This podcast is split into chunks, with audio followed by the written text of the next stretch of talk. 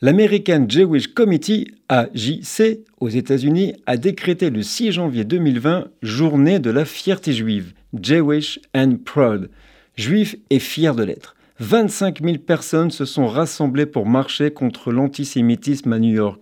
Portez votre judaïsme avec fierté publiquement, a expliqué l'AJC. Les juifs ont publié sur les réseaux sociaux des photos d'eux-mêmes pavoisant leur judaïté avec le hashtag Jewish and Proud.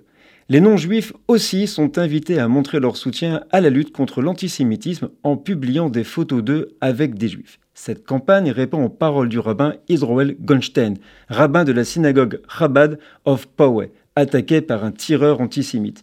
Il avait déclaré à partir de maintenant, je vais être encore plus fier de marcher dans la rue portant mes tzitzit et ma kippa, et je vais utiliser ma voix jusqu'à ce que je sois enroué pour exhorter mes compatriotes juifs à faire de même, d'allumer les bougies de Shabbat, de mettre des mezuzot sur leur montant de porte et d'aller à la synagogue. Fin de citation. Tous les juifs sont responsables les uns des autres. Lorsque nous sommes solidaires, nous sommes tellement plus forts.